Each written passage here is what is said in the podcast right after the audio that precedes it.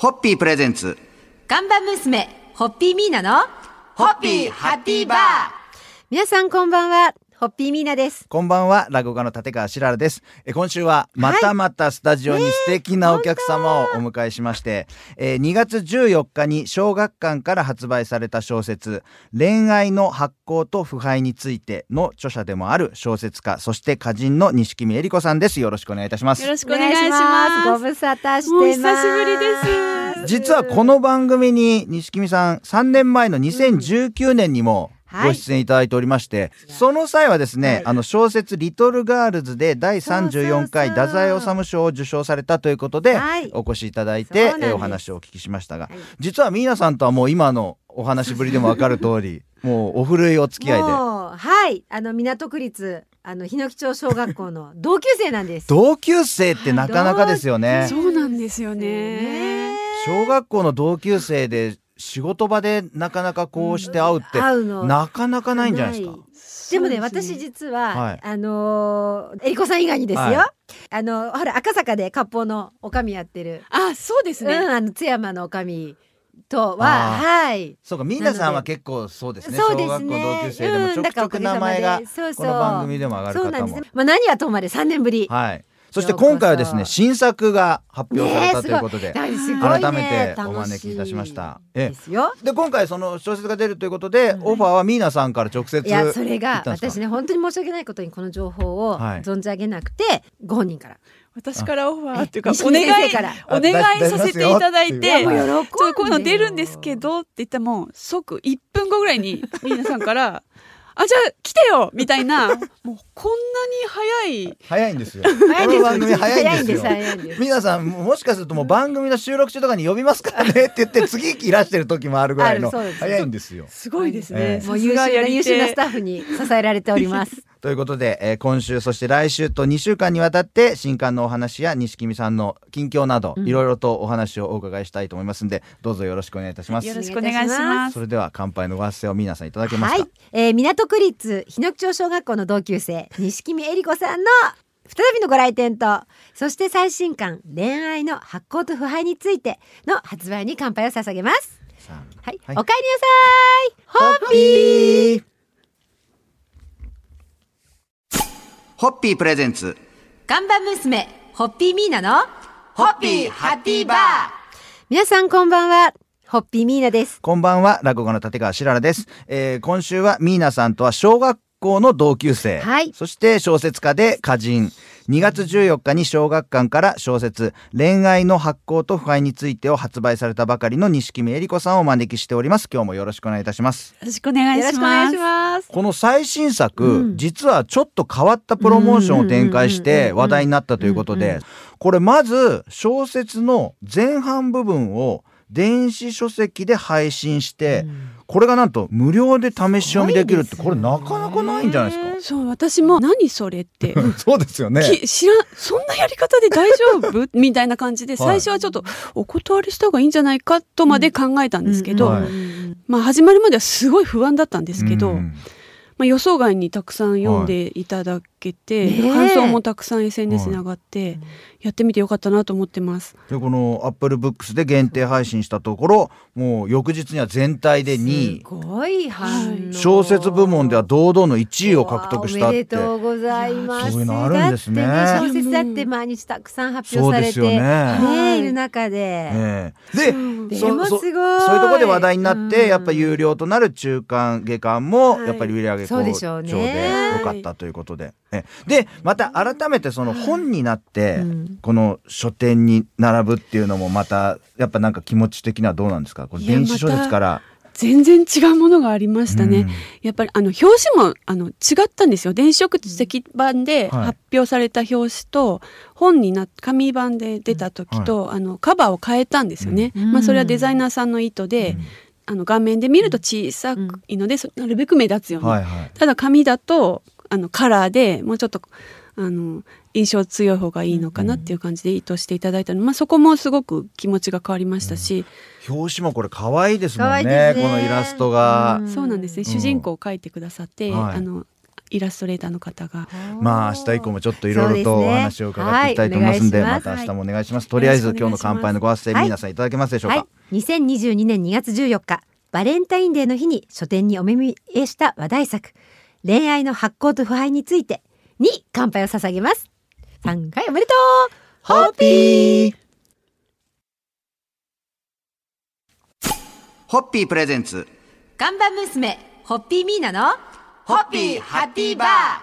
皆さんこんばんはホッピーミーナです。こんばんは落語家の立川しららです。え今週は2月14日に小学館から小説恋愛の発行と腐敗についてを発売された小説家で歌人でミーナさんの同級生 錦見恵理子さんをお招きしております。今夜もよろしくお願いいたします。よろしくお願いします。願いしますえ今回の小説、はい。知らない街で夢だった喫茶店を開き、ここで穏やかに暮らしていこうと決心する主人公のマリエと、夫に先立たれスーパーで働く中年女性のサナエそして商店街の一角にあるパン屋さんの腕利きのパン職人だけど、自由奔放で女性にだらしない虎之助を中心に描かれる恋愛物語、はい。こちら私も読ませていただきましたけども、あの白くて柔らかいパン生地をこのこねるあの描写が目の前でこうこねられてるような気持ちになれるようなあそうですか。よかったです。やっぱそういう結構苦労して書いたので。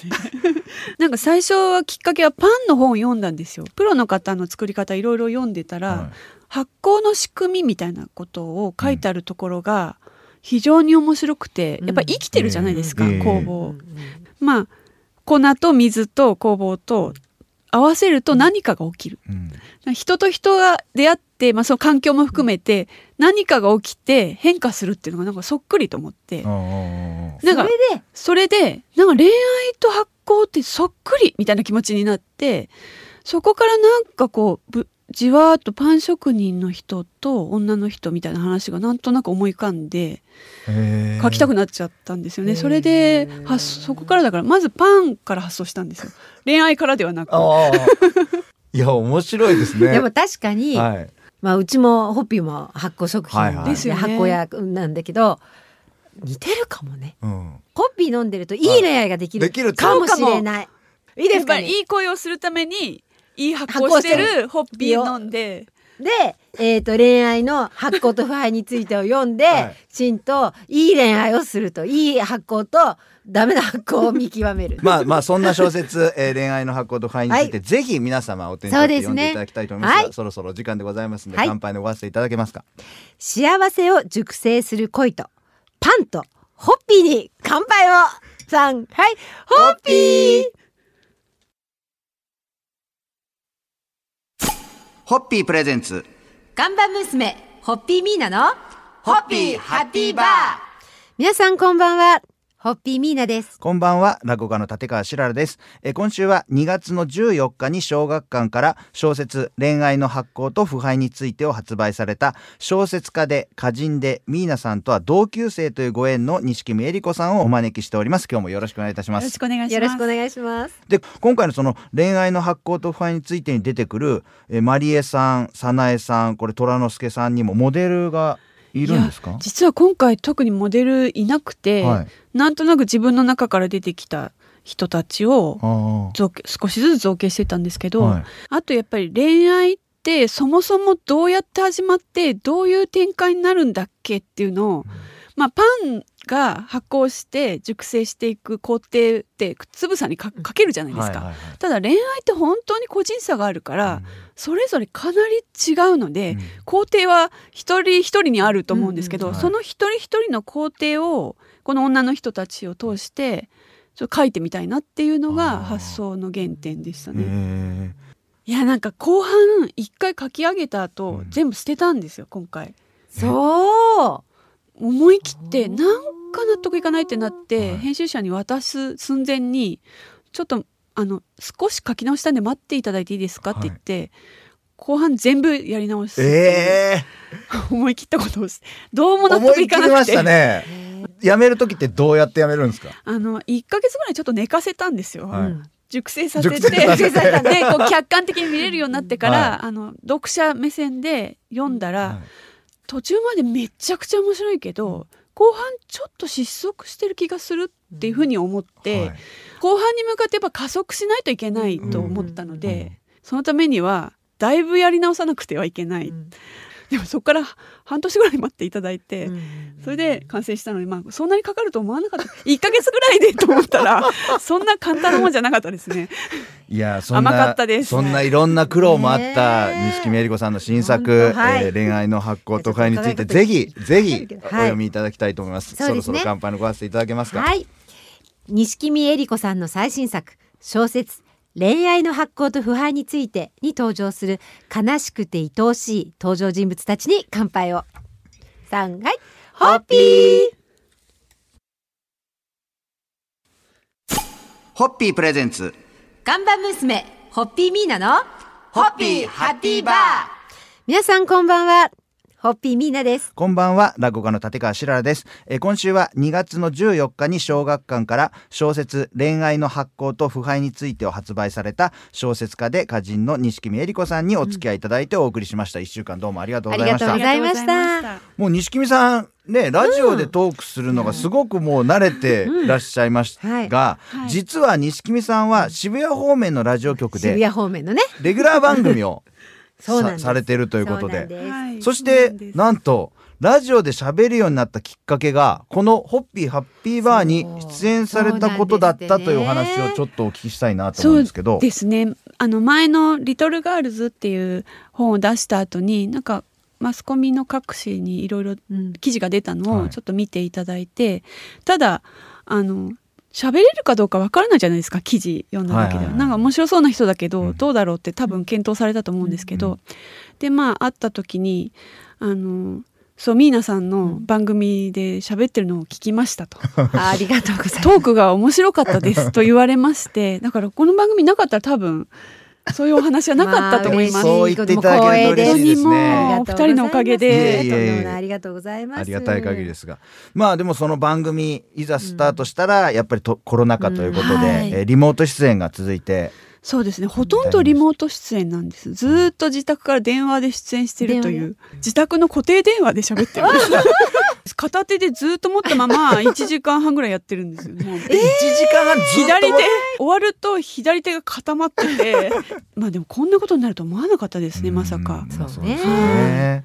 いやでも本当にそれを考えると、先ほどあの錦見さんもご本人がこの番組があったからこそと言ってくださいましたけれども、ねありがとうございます。あの、ミーナさんの周りではご縁が、はご縁を呼んでどんどん広がってあっちこっちで幸せの輪が広がるというこの不思議な嬉しい現象が 起きておりましていや恐れ入ります。ありがとうございえー番組ではこれを演波力と。久々に聞いた。エンパ力エン久々に出ましたね、はい。エンパ力そうなんです。エンご縁の縁に波にはい力で演波力、えーということで今週はい。1週間お付き合いいただきました。がまた来週も、ね、よろしくお願いします。ありがとうございます。それでは1週目の締めの乾杯にごわせていただけますか、はい。